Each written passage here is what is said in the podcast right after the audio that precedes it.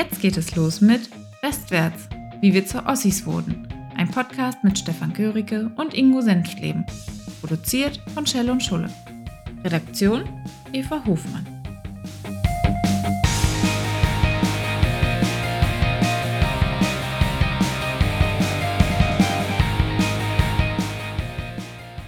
Hallo, liebe Zuhörerinnen und Zuhörer zu Westwärts, wie wir zu Ossis wohnen, dem neuen Podcast mit Ingo Senftleben und Stefan Göricke. Heute mit der Folge Jugendliebe in der Dorfdisco. Lieber Ingo, hallo, ich grüße dich, wie geht's dir? Hallo Stefan, es geht immer noch gut. Ich hoffe bei dir auch und bei denen, die uns zuhören, ebenso. Und ich möchte mich auch gleich in unserem beider Namen bedanken für die Reaktionen, die wir nach dem ersten Podcast bekommen haben. Unglaublich, unglaublich, waren, ja. Äh, Wahnsinn, ja. Ja, äh, ja es, ist, äh, es war alles dabei, von äh, dankbaren Worten bis hin natürlich auch zu Widerspruch. Aber genau das wollten wir ja auch erreichen, dass wir, dass wir im Prinzip auch zur Diskussion mit anregen. Wir wollten ja nicht äh, das hast du ja letztens auch schon gesagt, der Anspruch erheben, hier alles vollständig, jeden Blickwinkel zu betrachten, sondern auch ein Stück weit aus unserer Erfahrung äh, zu berichten. Und vor allem wollten wir mit unserer Botschaft oder unseren Hinweisen ja auch genau solche Diskussionen, die jetzt stattfinden, offensichtlich ja auch mit ermöglichen. Deswegen vielen, vielen Dank. Und wir werden uns treu bleiben, also werden das, was wir denken und erlebt haben, so sagen und freuen uns auf die Reaktionen, wie gesagt, und vielleicht können wir auch mal den einen oder anderen hier mit zu uns einladen, um dann vielleicht auch mal so äh, zu dritt oder vielleicht auch Quartett dann über Dinge zu reden. Also mal gucken, was alles noch möglich ist, Stefan. Aber heute hast du ja gesagt, Dorfdisco und Jugendliebe eigentlich. Das ist natürlich ja, total spannend. Das wäre, ne? das wäre spannend gewesen, wenn ich meine Jugendliebe hätte heute hier in den Podcast einladen können. Aber das haben wir, haben wir jetzt nicht, äh, haben wir nicht dran gedacht. Da müssen wir nochmal, hättest du mir vorher sagen können, dass das möglich ist, ja. lieber Ingo. Ähm, ich will kurz, ähm, äh, weil uns vielleicht noch nicht alle kennen, äh, kurz sagen, wer wir sind. Äh, ich bin äh, Stefan Göricke, Jahrgang 73 in Potsdam-Babelsberg geboren. Äh, Unternehmer jetzt seit 18 Jahren und davor in der Politik tätig und äh, Ingo Senftleben ist 1974 ein Jahr in. Großenhain. Ein Jahr ja, in, genau. ist in Großenhain in Sachsen geboren ähm, und äh, lebt äh, mit seiner Familie heute in Ortrand äh, und besuchte auch dort äh, äh, damals die äh, Politische Oberschule, hat eine Berufsausbildung gemacht und sitzt seit 1999 als Abgeordneter der CDU im Brandenburger Landtag. Ingo hat es schon gesagt, Jugendliebe in der Dorfdisco, Jugend in der DDR. Und ich möchte, lieber Ingo, dir dazu etwas vorlesen aus einem Buch, was uns in diesem Podcast hier begleitet, von Katja Heuer, Diesseits der Mauer, die neue Geschichte der DDR. Und ähm, ich lese einfach mal vor, was sie zum Thema Jugend hier geschrieben hat. Ich finde das ganz interessant und wir können ja gleich mal drüber reden, ob du ähnliche ähm, Erfahrungen gemacht hast. Andrea Rudert betrachtete sich im Spiegel und freute sich über den Anblick. Die schlanke 14-Jährige mit den braunen Locken war vor kurzem in die FDJ aufgenommen worden und trug mit Stolz ihr sorgfältig gebügeltes Blauhemd. Es stand ihr gut und würde noch viel besser aussehen, wenn sie es in den Bund des tollen Levi's Jeans Rocks stecken würde, den sie gerade von Onkel Dieter aus dem Westen bekommen hatte. Als er in einem seiner Westpakete neben den üblichen Geschenken wie Kaffee, Schokolade und Cognac zum Vorschein kam, war Andrea hingerissen. Fräulein Neumann, die strengste Lehrerin der Schule, zeigte sich dagegen weniger erfreut. Allerdings, schreibt Frau Heuer etwas später, Ende der 80er Jahre besaß jeder ostdeutsche Teenager im Schnitt zwei Paar Blue Jeans. Angela Merkel, damals Angela Kastner, war in jungen Jahren stolz auf ihre Jeans und Parkers, die sie von Verwandten aus Hamburg geschickt bekam, obwohl die Ostjeans in ihrer Heimatstadt Templin hergestellt wurden. Ja, lieber Ingo, Ostjeans, Jugendliebe, Dorfdisco, Levi's. Erzähl doch mal bitte, wie bist du denn so, nachdem du kein Tiermann-Pionier mehr warst, was wir letzte Mal besprochen hatten, sondern FDJler wurdest, rumgerannt? Hast du auch deine frisch gebügelte FDJ-Bluse in die Blue Jeans aus dem Westen gesteckt? Also, eines ist Fakt, diese Westpakete, das, äh, daran kann ich mich sehr lebhaft erinnern.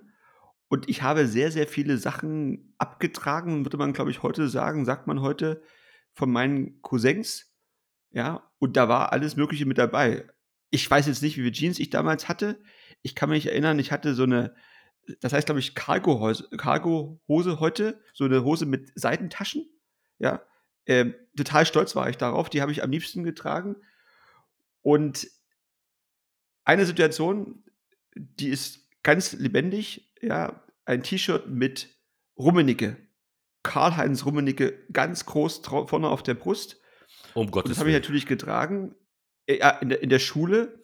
Und es gab dann aufgrund dieses T-Shirts Diskussionen äh, zwischen mir und den Lehrerinnen und Lehrern und am Ende auch durften meine Eltern auch noch äh, in die Schule kommen. Und das T-Shirt war dann nicht mehr, zumindest in der Schule, äh, mein Kleidungsstück, aber natürlich sonst. Also von daher, ja, solche Erinnerungen, glaube ich, äh, die, da können auch viele was äh, davon äh, erzählen. Und die DDR-Jeans, die man ja so dann auch teilweise bekam, die verdienten ja nicht wirklich den Namen. Aber trotzdem war man stolz darauf, ja, das ist irgendwie so. Ja, hat der Genosse Honecker äh, eingeführt. Der hatte nämlich, äh, das habe ich auch nachgelesen äh, bei Frau Heuer, veranlasst, dass ähm, 150.000 Levi's Jeans im Osten verkauft werden konnten. Und der Run war so groß, dass man dann überlegt hat, also im Osten eine eigene Jeans äh, zu herzustellen. Die Baumwolle kam allerdings aus äh, der Sowjetunion und war mhm. äh, kurzfaseriger. Und deshalb musste man äh, Chemiefaserstoffe dort zusetzen und deshalb war diese Jeans so sehr spröde und sehr hart. Man konnte sie auch nicht richtig auswaschen, sondern man musste sich, wenn die vernünftig sitzen sollte, äh, in die Badewanne legen äh, mit Wasser, dass sie dann eng anliegen und so ein bisschen am Körper schrumpfen, so wird es erzählt. Also niemand hat wirklich diese Jeans getragen, obwohl sie wahrscheinlich noch besser war als gar keine Jeans. Ich kann mich auch nicht dran erinnern. Ich bin mit einer Jeans in die Schule gegangen, die aus dem Westen kam. Das war meine erste Levi's Jeans und ich kann mich erinnern, ich habe nicht von einer Fräulein Neumann Ärger bekommen, weil ich eine Levi's Jeans aus dem Westen trug, sondern weil die am Ende so viele Flicken hatte, so viele Lederflicken, die meine Mutter mir da immer annähen musste, dass das so unmöglich aussah, äh, dass die Lehrerin irgendwann mal den Hinweis gab, also so sollten sie vielleicht ihren Jungen auch nicht mehr rumrennen lassen. Das war eher der Grund, warum ich mich von dieser geliebten Hose ähm, sozusagen verabschieden musste. Wir sind mitten im Thema. Warum trägt man eine Stefan, knackig enge Blue Jeans? Ja? Mir fällt, mir fällt übrigens gerade ein, äh, kennt eigentlich noch jeder, der uns zuhört, Karl-Heinz Rummenigge? Also auch so eine Frage, ja. Wir reden hier ganz ja. selbstverständlich über ja, Leute. Ja, Rummenigge als, als, als den Vorstand des FC Bayern. Dass der selber mal früher Fußball gespielt hat, wissen vielleicht die wenigsten. Ja. Aber so, also wir müssen, glaube ich, auch daran denken, dass wir, wenn wir so hier Geschichten erzählen, ja, wir ja. wollten ja auch Leute mitnehmen, die die Zeit nicht kennen, ja. glaube ich, auch nochmal erklären, also, dass es damals in der DDR halt schon so war, dass aufgrund des politischen Systems ja darauf geachtet wurde, teilweise, ja, was man so trug. Das ist, ja. kann man sich gar nicht vorstellen, dass man heute äh, äh, äh, einkaufen geht. Ich will jetzt keine Werbung machen, wo man einkaufen gehen kann, ja, und dann die Sachen danach aussucht oder frühmorgens den Kleiderschrank aufmacht, die Sachen danach aussucht, ob das dem System, dem politischen System passt oder nicht. Auf, also ja, das auf, ist natürlich obwohl man, schon obwohl man sagen muss, obwohl man sagen muss, in unserer Zeit, wenn man ehrlich ist, also in den 80er Jahren, als wir in der Schule waren und dann auch ähm, äh, Klamotten dann wichtig wurden, hat man diese strengen äh, Vorschriften, du darfst keine ja. äh, Parkas aus dem Westen oder amerikanische Jeans tragen, nicht mehr so durchsetzen können. Es mag in den 60er, äh, Anfang der 70er unter Walter Ulbricht, äh, dem damaligen äh, DDR-Chef, anders gewesen sein. In unserer Zeit, muss man sagen, war das alles wesentlich lockerer. Man bekam sicherlich keinen Ärger mehr. Es gab äh, für die Klamotten. Es gab allerdings äh, im Klassenbuch, was der Lehrer führte, eine Abteilung, eine Seite, die hieß äh, Schmutz- und Schundliteratur. Äh, und da wurde eingetragen, wer also äh, Zeitschriften äh, wie die westdeutsche Jugendzeitschrift Bravo, wer sowas mitbrachte oder andere Comics oder vielleicht sogar noch Nachrichtenmagazine später, der wurde dort eingetragen, es wurde dort vermerkt, das war verboten. Und man kam ja an solche Sachen auch einfacher ran. Wir hatten äh, weniger Westpakete, aber wir sind ähm, durch äh, Freunde öfter nach Ungarn gefahren, als es für andere möglich war. Da musste man ja einen Antrag stellen auf Visa und so weiter, dass man da fahren durfte. Und dann äh, haben wir aus Ungarn sehr viel mitgebracht, denn ich kann mich erinnern, für mich war Ungarn ja schon der Westen. Äh, äh da gab es Hamburger, da gab es Coca-Cola, da gab es tolle T-Shirts, äh, Markenklamotten äh, und da und Playmobil-Figuren. Äh, äh, also da hat man ja sozusagen eigentlich schon gedacht, so sieht der Westen aus und so riecht der Westen. Ähm, äh, äh, und ähm, diese Dinge hat man dann natürlich auch getragen in der Schule mit Stolz. Also war das war nicht mehr ganz so streng. Aber ich wollte darauf hinaus, Ingo, warum ist denn äh, äh, äh, die Jeans äh, so wichtig geworden? Doch wahrscheinlich nur, weil man ein Mädchen beeindrucken wollte, Ingo. Und das, dabei sind wir beim Thema Jugendliebe in der Dorfdisco, Jugend in der DDR.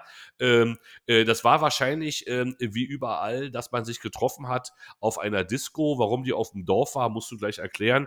Aber jetzt mal ganz ehrlich, wir müssen unseren Kindern und denen im Westen vielleicht mal erzählen, was für Musik haben wir überhaupt gehört. Gab es da nur Ostmusik und wenn ja, welche?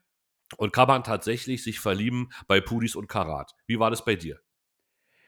Das sind ja also so viele Themen gleichzeitig, Stefan. Also, Fakt ist, diese Jeans, diese Sachen, diese Klamotten, die wir da getragen haben, das ist ja wie heute, da will man ja als Jugendlicher gut aussehen und ja irgendwie auch ein Stück weit das andere, äh, also vielleicht in Partner, in Partnerin finden, ja, indem man sich da auch ein bisschen ja, präsentiert. Aber es war gleichzeitig ja auch diese persönliche Freiheit in, einem, in einer Situation, wo wir dann schon mehr gemerkt haben als 13, 14, 15-Jährige, hier ist irgendetwas nicht richtig, hier passt irgendwas nicht zusammen. Und dann war ja diese, diese kleine persönliche Freiheit, bestand ja genau darin, dass man sich angezogen hat, wie man das wollte. Ich kann mich noch an, an verschiedene Dinge auch erinnern, wo meine Eltern gesagt haben, no, so kann man vielleicht nicht auf die Straße gehen, unbedingt.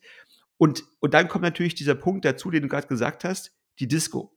Ja, meine erste Disco nach der Jugendweihe äh, kurz nach meinem 14. Geburtstag, da durfte ich abends allein ja, mit dem Fahrrad zur Dorfdisco fahren. Dorfdisco heißt, weiß nicht, wie es heute noch gibt, äh, es gab damals nicht diese großen Disco-Tempel in den Großstädten mit Einlassdienst und ähnlichen Dingen. Es gab quasi in jedem Dorf, auf jedem Dorfsaal oder im Sommer dann äh, in, den, in den Parks, in den, auf, den, auf den Freilichtbühnen, gab es äh, quasi die Dorfdisco und man musste schon am Freitag, ja, also nach der Schule, Freitagabend trifft man sich da, Samstag da, da hat man also mindestens zwei Diskotheken und natürlich konnte man sich bei DDR-Musik in der DDR-Dorfdisco äh, verlieben. Äh, das habe ich gemacht und denke ich mal hoffentlich viele, viele andere auch und du ja, denke ich, sicherlich genauso. Und die Musik, die damals gehört wurde, die war natürlich auch da rationiert. Es durfte, also ich war kein Disc-Jockey, aber ich habe mir sehr oft erzählen lassen, da musste er gewisse Anteile spielen von ja, DDR-Musik und dann, äh, wie viele Anteile man von, von Musik aus dem westdeutschen Ausland oder aus dem, ja, gut, westdeutschen Ausland spielen durfte. Und dann hat natürlich jeder DJ so ein bisschen auch den Freiraum genutzt, äh, den er da auch hatte und die Musik auch gespielt, die wir uns gewünscht haben. Zu späterer Stunde dann auch vor allen Dingen äh, äh die sozusagen die Musik aus, den, äh, aus Westdeutschland und, und äh, aus anderen äh, Ländern, die wir nicht bereisen durften. Und na klar, äh, verliebt haben wir uns da genauso, denke ich, äh, wie das heute möglich ist bei der heutigen äh, Musik und bei der heutigen Musikvorliebe. Also ich kann mich noch an den, an den ersten Kuss auch einer Dorfdisco erinnern. Ähm, und ähm, da freue ich, also bin, also bei, welch, ja bei, welch, bei welchem Song? Bei welchem Song? Ich, Kannst du dich daran noch erinnern? Weiß, nein, ich kann mich daran nicht erinnern. Ich kann dir genau sagen, wo wir, wo wir standen, ja, Freilichtbühne, Ort sage ich jetzt mal lieber nicht, das ist dann schon zu persönlich. Ja. Ja, und äh, ich war so stolz, dass ich, ich war zum ersten Mal auf einer Dorfdisco, ja, mit, ich weiß nicht, ob ich die Jeans anhatte, aber auf jeden Fall habe ich mich so gekleidet, wie ich das für mich für richtig empfunden ja. habe. Und dann gehe ich da auch noch nach Hause und kann sagen, ich war zum ersten Mal ja abends sozusagen quasi lange weg und dann komme ich auch noch mit der Erfahrung des ersten oder der ersten Küsse nach Hause. Ich war verliebt über alle Ohren und alle Haare, die ich damals noch hatte.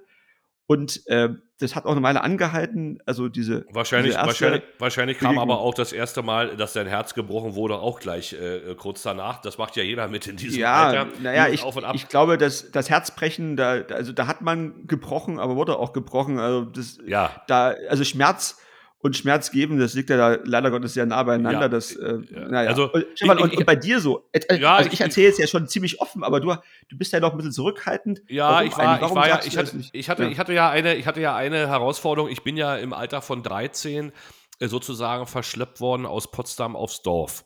Und insofern kenne ich äh, die Dorfdisco natürlich sehr gut. Ich kann mich aber so wirklich an Dorfdisco nicht erinnern. Für uns gab es Dorffeste. Die waren sehr oft. Ähm, die endeten dann immer auch mit äh, Schlägereien und solchen Dingen. Und ich kann mich aber erinnern, dass ähm, äh, der Disc-Jockey, das war ja eher so ein Feuerwehr oder weiß ich nicht, Lehrer oder irgendwas, äh, die haben wenig gegeben auf diese Ost-West-Quote, weil in so einem Dorf äh, äh in der Ostprignitz äh, ja noch geprägt war von Kindern, die durch die Bodenreform ihr Land verloren hatten, die hatten eh eine größere Distanz zum Staat. Das spielte da weniger eine Rolle. Die haben da Musik gespielt. Äh, äh, da äh, kann ich mich nicht erinnern, jemals irgendeinen Osthit äh, gehört zu haben. Äh, das kam alles erst viel später. Äh, ich bin ja dann nach Neuruppin mit 14 ins Internat und habe da natürlich dann auch alles, Herzschmerz, Liebe, große Liebe, kleine Liebe, alles sozusagen erlebt, was man in so einem Internat erlebt, wenn man weg ist von zu Hause und mit äh, Älteren äh, aufwächst, das war äh, schon wie ein dauerhaftes Ferienlager eigentlich, wenn die Schule nicht gewesen wäre.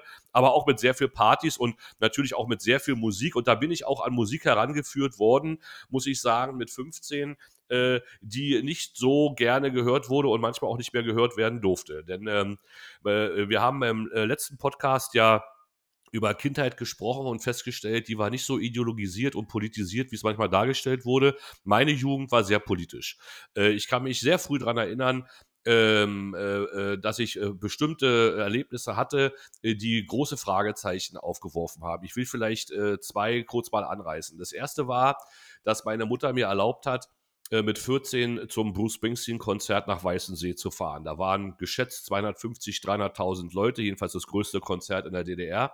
Bis dahin, ich war 14, ich, wenn sie mich nicht gelassen hätte, wäre ich wahrscheinlich abgehauen. So ein großer Fan war ich von Springsteen und habe äh, da natürlich erlebt, wie äh, 250.000 äh, Jugendliche Born in the USA singen und selbstgemalte Amerika-Fahnen hochhalten, was ja eigentlich verboten war.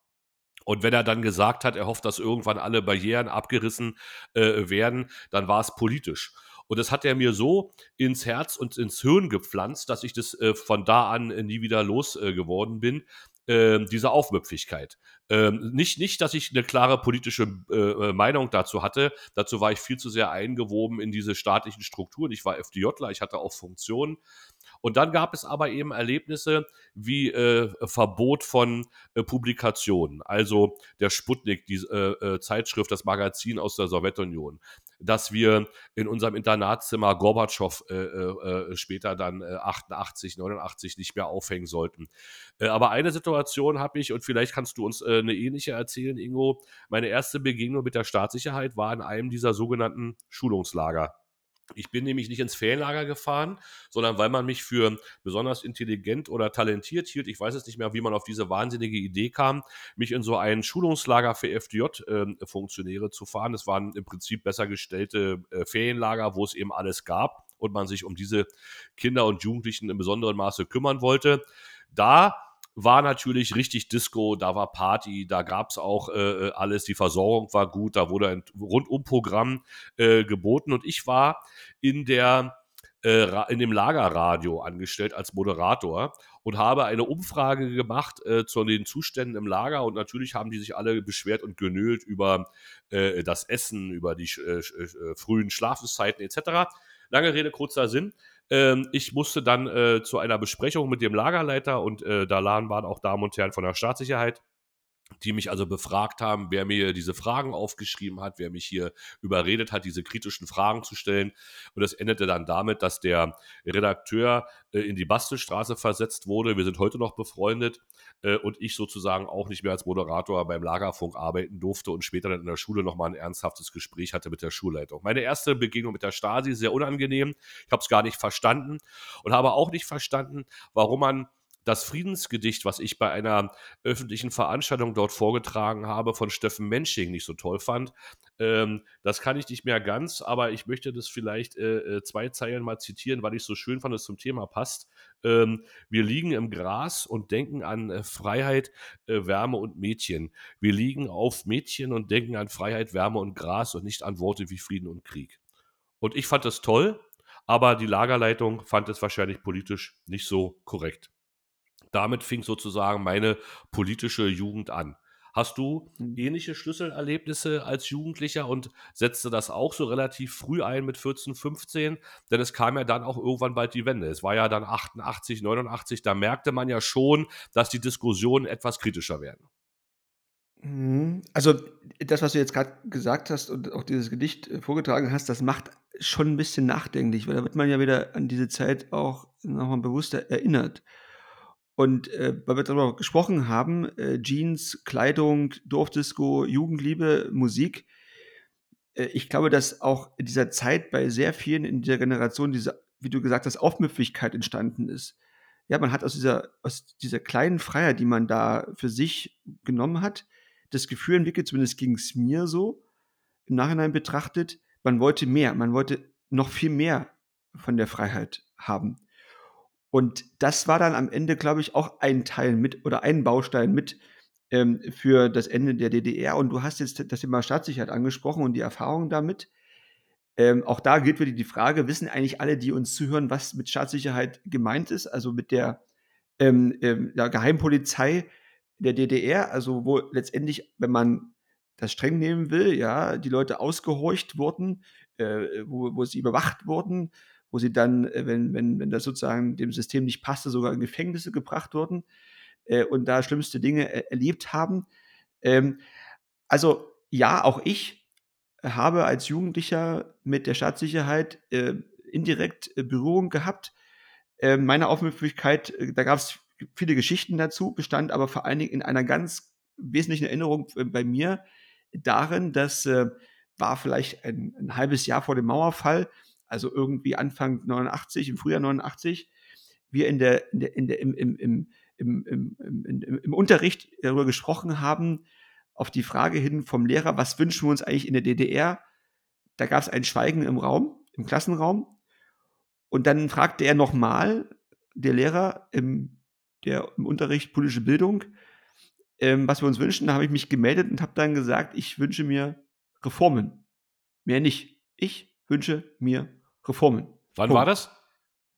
Das war im Frühjahr 89. Mhm. Also wo, wo man das Gefühl hatte, da ist irgendwas, bewegt sich. Und wie gesagt, man selber durch diese eigenen Erfahrungen, die ich gerade schon vorhin gesagt habe, man wollte mehr. Man wollte mehr von diesen Dingen.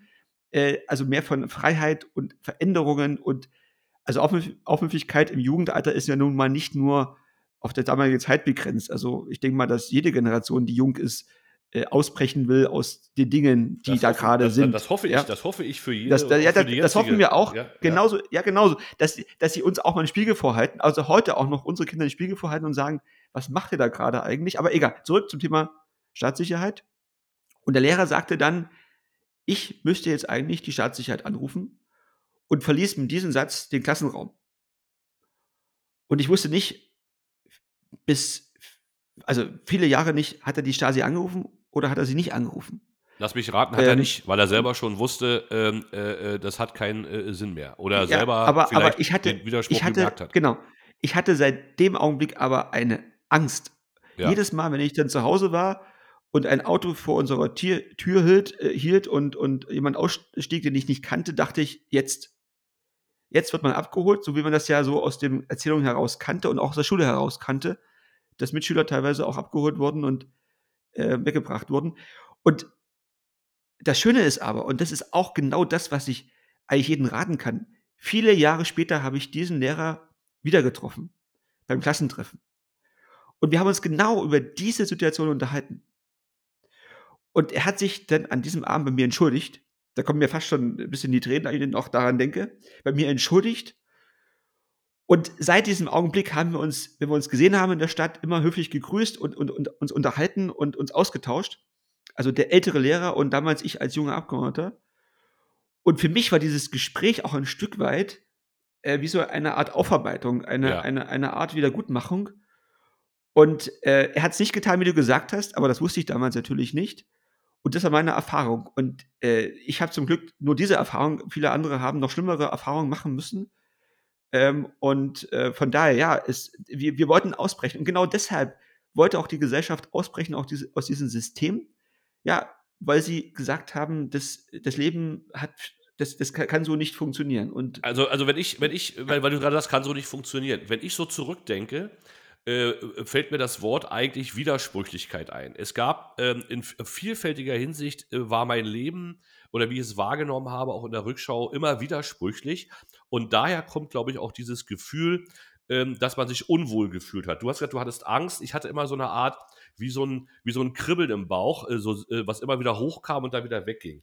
Widersprüchlich war zum einen, dass man im System gelebt hat. Ich war FDJ-Funktionär, ich bin auf diese Schulungen gefahren, ähm, ich hatte, äh, wusste, was ich im Unterricht zu sagen hatte. Ähm, andererseits äh, habe ich diskutiert, Fragen gestellt, kritische Fragen gestellt, mich mit meinen Lehrern gestritten, die mir das nicht erklären wollten musste, wie gesagt, im Internat äh, äh, den Gorbatschow abnehmen. Hat, kannte die Diskussion zu Hause, wo man mir geraten hat, lerne irgendwas, studiere irgendwas, womit du ins Ausland kommst und dann bleibe im Westen, das wird hier nichts mehr. Das hat man alles im Leben, diese Widersprüchlichkeit gehabt. Dann gab es diese Widersprüchlichkeit, man war normaler Jugendlicher, wollte zur Disco fahren, und mit seiner Jugendliebe äh, bei äh, The River von Bruce Springsteen tanzen und knutschen. Auf der anderen Seite hat man dann nächsten Tag äh, äh wieder eine FDJ-Bluse angezogen und war beim Fahnenappell äh, und ist äh, nach Berlin gefahren, äh, äh um dort zum Tag der Republikgeburtstag zu demonstrieren.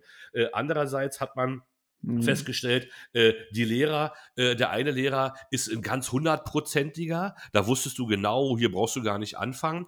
Und dann hast du diese Lehrer gemerkt, wo du genau wusstest, naja, äh, der glaubt da auch nicht dran. Äh, der ist doch eigentlich, äh, die haben uns abends dann äh, zu sich nach Hause eingeladen äh, wo wir dann äh, einen russischen Abend gemacht haben. Da ging es aber überhaupt nicht um, äh, um den Kommunismus oder, oder den großen Bruder oder irgendwas oder Lenin, sondern wir haben das erste Mal ein bisschen Wodka getrunken und haben äh, äh russische äh, Lieder gesungen. das, das war sozusagen eine ganz die andere Seite. Also diese Widersprüchlichkeit in diesem, in diesem System, in dem eigenen Leben, ja in dem eigenen Ich, dass ich sozusagen zwei Leben gelebt habe. Das offizielle und das eigene. Das finde ich im Nachhinein äh, eigentlich das, das perfideste, das anstrengendste und ich glaube, dass das auch am meisten, äh, wenn überhaupt, äh, Schaden angerichtet hat, dass man da in der prägendsten Phase, ähm, äh, äh, nämlich seiner Jugend, äh, dem ausgesetzt war. Und das war, ist sozusagen auch das, was ich, was ich ähm, äh, heute nicht verstehe, warum man beispielsweise mit jungen Leuten, die sich für den Klimaschutz so engagieren, ähm, so rapide umgeht und sie versucht zu kriminalisieren und nicht erkennt, dass das eigentlich ja gut ist, wenn sich äh, die Jugendlichen auf welche Art und immer, und natürlich muss man sich an den Rechtsstaat halten etc., aber dass sie sich für ihre eigenen Angelegenheiten äh, engagieren, das hätte man doch äh, äh sich früher eigentlich gewünscht, dass das möglich ist und dass das äh, sozusagen, muss man doch wissen aus der Geschichte, gerade unserer Generation, wie wichtig es ist für junge Leute, das Gefühl zu bekommen, ähm, ernst genommen zu werden und nicht in so einer Widersprüchlichkeit groß zu werden. Ich weiß nicht, ob du ähnliche Erfahrungen hattest, wie du das äh, in der Rückschau äh, dein eigenes Leben beurteilst, aber diese, diese zwei Leben, zu Hause äh, eine Diskussion zu führen, worüber man sich in der Schule gar nicht getraut hat zu reden äh, und immer diese, diese zwei Seiten, das fand ich sehr anstrengend auf Dauer. Du hast es auf den Punkt gebracht. Also diese, dieser Widerspruch, dieses persönliche und das offizielle Leben, auch das eine Erfahrung, die hier Millionen Menschen in diesem Podcast bestätigen könnten. Ja? Und, ähm, und äh, kleiner Ausdruck in das heute. Ja, ich hoffe, dass die junge Generation kritisch mit dem jetzigen Ist-Zustand umgeht, genau wie du es gesagt hast. Ja, und dass wir da als Ältere sie nicht kriminalisieren, weil wir diese Erfahrung ja auch gemacht haben.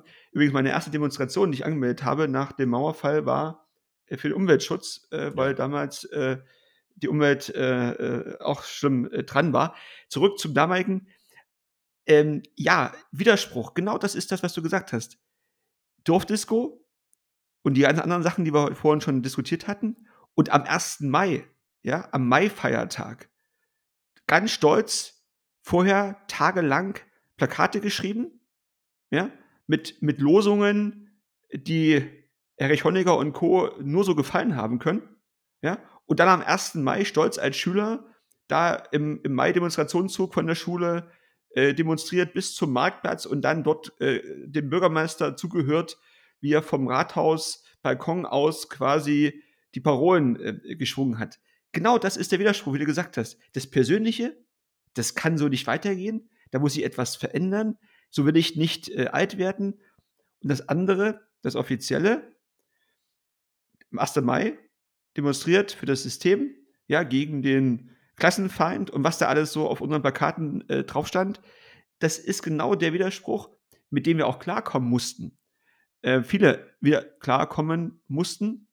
Und die Frage ist natürlich, ob sich aus dieser Zeit heraus übrigens auch äh, was, ähm, was äh, noch, noch, noch, etwas existiert, nämlich die Frage, äh, können wir Ostdeutschen vielleicht auch, äh, oder andersrum, wie haben wir es eigentlich gelernt, unsere Meinung zu sagen?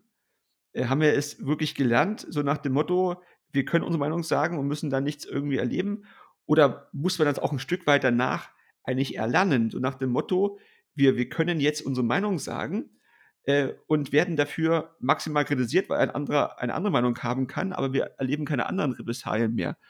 Und ich glaube, dass ein Stück, wenn man etwas heute uns Ostdeutschen vielleicht, ich will nicht sagen vorwerfen kann, aber was wir uns vielleicht auch selber fragen sollten, ist, ähm, ob, ob wir selber in der Lage sind, so eine offene Diskussion auch zu führen, ähm, weil wir das so ja nicht gelernt haben oder so auch nicht machen durften, weil jede offene Diskussion führte ja unweigerlich am Ende des Tages ja ins Desaster und bei vielen ja auch ins Gefängnis. Und das ist ja. etwas, wo, wo ich mich schon frage, äh, ob das sicherlich noch im Heute wirkt, diese, diese nicht vorhandene Möglichkeit der offenen Diskussion.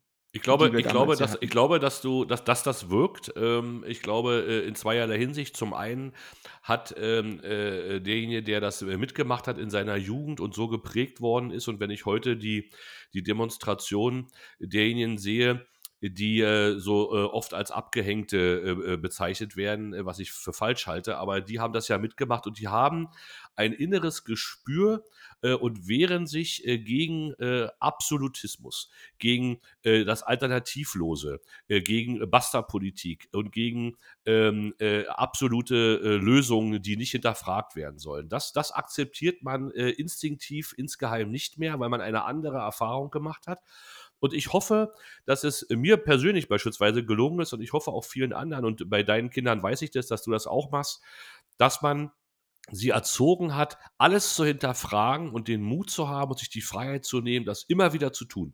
Ähm, das ist sehr schwer fürs Umfeld, das ist sehr schwer für Lehrerinnen und Lehrer, das weiß ich, das habe ich auch äh, erfahren, äh, äh, natürlich durch meine Kinder, die das auch beherzigen, alles zu hinterfragen. Das ist zu Hause sehr anstrengend, aber das muss so bleiben. Äh, das muss so sein, wenn das sozusagen eine ein, ein etwas ist, was wir äh, mit rübergenommen haben, was wir gelernt haben, dass die konsequent ist, dass man nichts hinnimmt äh, als absolut, sondern alles hinterfragt. Ich glaube, das ist etwas, was wir äh, beibehalten sollten und was uns äh, helfen kann.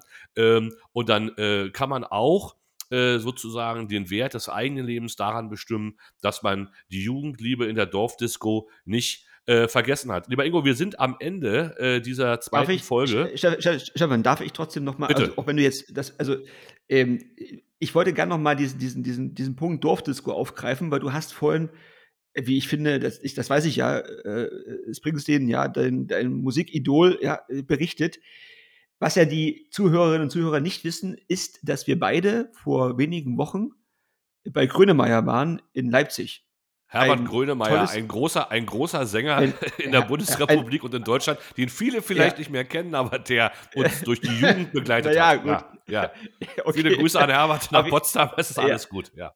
Also es, es war ein tolles Konzert und wir beide haben da gestanden und äh, haben darüber auch dann gesprochen, dass wir diese Musik auch von Herbert Grönemeyer vor dem Mauerfall gehört haben. Sie war eigentlich verboten. Und dass wir dann 33, 34 Jahre später dann bei einem Konzert in Leipzig diesem Mann zuhören können, dass wir in einer freien Situation, in einer freien Welt leben können. Das ist, da ging uns, glaube ich, beiden die Gänsehaut immer noch, ja, über, über den Körper. Und das sind übrigens Punkte, die kann niemand nachvollziehen, der diese Lebenserfahrung nicht hat. Also ich will jetzt niemanden das vorhalten, dass er nicht das erlebt hat, was wir und viele andere Ostsies erlebt haben. Im Gegenteil, ich freue mich für jeden, der sozusagen vom ersten bis zum letzten Tag seines Lebens in Freiheit leben konnte. Aber dieses Wertschätzen.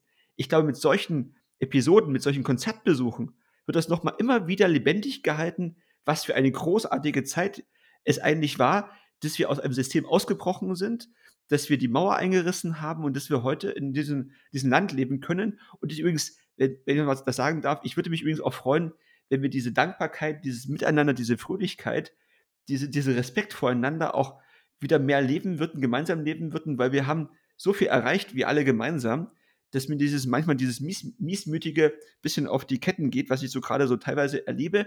Also bleibt freundlich zueinander oder wieder zueinander, sagt ordentlich guten Tag, guten Abend. Das sind die kleinen Dinge des Tages, die es besser machen können. Wir haben uns gefreut, dass ihr heute wieder unsere Zuhörerinnen und Zuhörer wart. Stefan, ich hoffe, es hat dir heute auch gefallen, so ein bisschen über mein Leben nochmal zu erfahren, was du vielleicht noch nicht wusstest. Ich habe auf jeden Fall mich sehr gefreut, dass wir wieder gemeinsam heute das Gespräch hatten. Ich etwas über deine Jugendzeit erfahren habe, auch manches, was ich noch nicht so vorher wusste. Und deswegen die Frage zum Abschluss: Was ist das nächste Mal eigentlich unser Thema, worauf sich schon alle freuen können, die uns äh, folgen? Also das nächste Thema ist ein spannendes, was wir auch schon angerissen haben, was uns sicherlich auch geprägt hat. Das ist das Thema Lehrer sitzen am längeren Hebel, Schule in oh. der DDR. Ein, äh, ein Satz, Lehrer sitzen am längeren Hebel, ein Satz, den ich von meiner Mutter immer warnend äh, gehört habe. Also wenn es darum ging, nicht zu aufmüpfig zu sein, weil sie mir damit begreiflich machen wollte, dass äh, der Lehrer sich am Ende immer durchsetzen wird. Äh, etwas, was, so viel darf ich vorwegnehmen, ich mehrfach äh, bewiesen habe, dass es nicht so ist. Aber gut, das werden wir dann beim nächsten Mal hören. Auch du hast, äh, wie ich weiß, äh, unterschiedlichste Erfahrungen mit deinen Lehrerinnen und Lehrern gemacht. Ich werde jetzt äh, meinen alten Plattekiste raussuchen, werde mir eine alte Herbert Grönemeyer Platte holen, werde mir Vollmond anhören und an meine Jugendliebe, die ich nicht namentlich erwähnen werde, denken und freue mich, äh, Ingo, dich beim nächsten Mal wieder zu hören. Ich grüße alle Zuhörerinnen und Zuhörer. Ähm, sendet euch eure ähm, Sendet uns eure Lieblingsmusik, eure äh, sozusagen Erinnerungen daran oder auch eure Kritik. Ähm, westwärts-podcast.de. Bis zum nächsten Mal. Alles Gute, bleibt gesund. Euer Ingo und Stefan. Tschüss. Schöne Grüße. Tschüss. Das war Westwärts, wie wir zu Ossis wurden. Produziert von Schelle und Schulle. Redaktion Eva Hofmann.